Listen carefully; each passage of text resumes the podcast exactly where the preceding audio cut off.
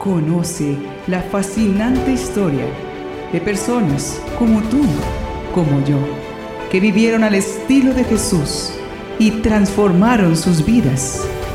Bienvenido al Catálogo Divino. Cuarta temporada.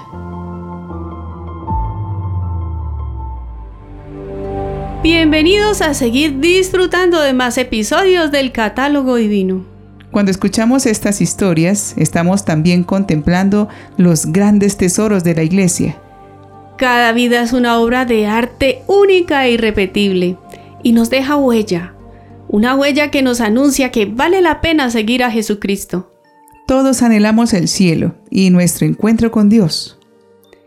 Conozcamos pronto a estos hermanos celestiales que ya están en su presencia y nos invitan a no darnos por vencidos hasta llegar a la casa del Padre.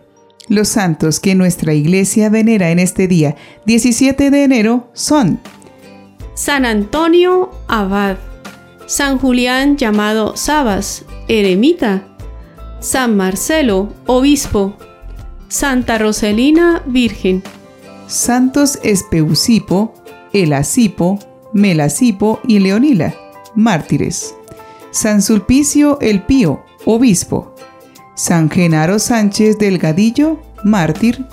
Y el beato Gamelberto, presbítero. En este día nos llena de valor para ser católico de firme convicción un sacerdote mexicano que dio su vida fiel al Evangelio en medio del momento más sangriento de la persecución religiosa en México. Se trata de San Genaro Sánchez Delgadillo. Genaro nació en Zapopan, México, en 1886. Su parroquia se llamaba Agualele. Era hijo de Cristóbal Sánchez y Julia Delgadillo, quienes eran humildes trabajadores y fervientes católicos. Genaro asistía a la escuela primaria y al tiempo realizaba pequeños trabajos en el taller de artes y oficios para ayudar al sustento de la familia.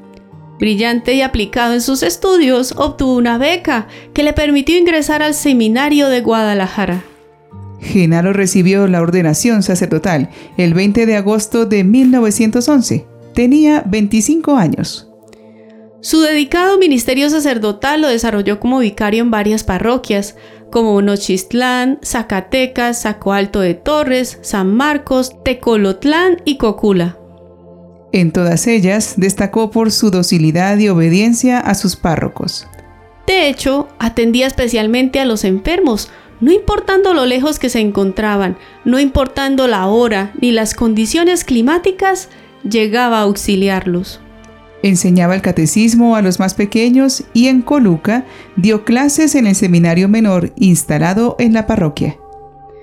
Los fieles admiraban su rectitud, su fervor, la elocuencia de su predicación y aceptaban gustosos la energía del padre Genaro cuando les exigía la buena preparación para recibir los sacramentos.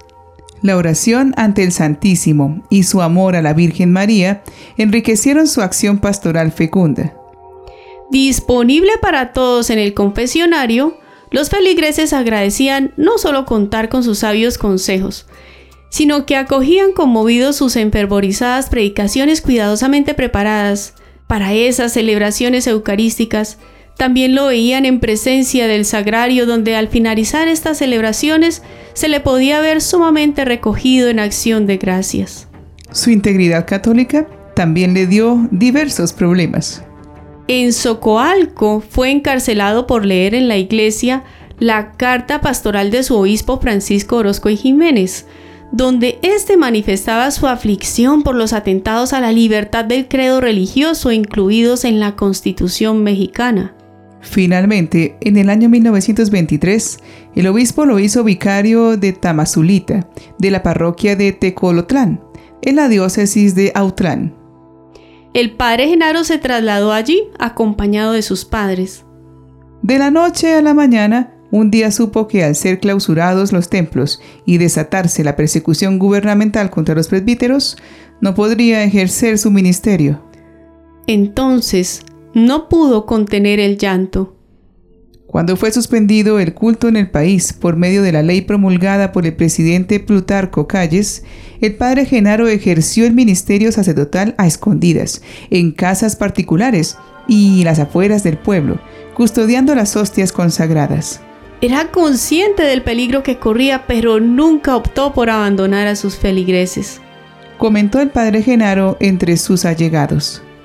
En esta persecución van a morir muchos sacerdotes y tal vez yo sea uno de los primeros. El 17 de enero de 1927, Genaro estaba en el campo con un grupo de vecinos. Vivía entonces en el rancho La Cañada, en la casa de la familia Castillo.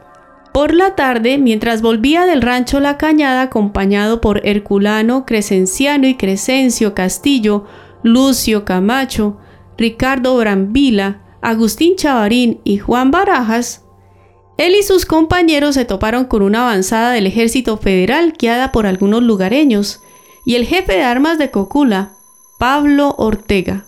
Los compañeros le insistían en que se escapara, y pudo haberlo hecho, pero no lo hizo.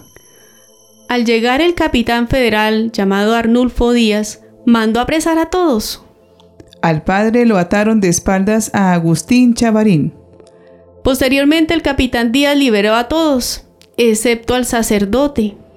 San Genaro fue llevado a Tecolotlán, a un cerrito llamado La Loma o Cruz Verde, donde había un árbol de mezquite, a medianoche, para evitar que los fieles lo defendieran.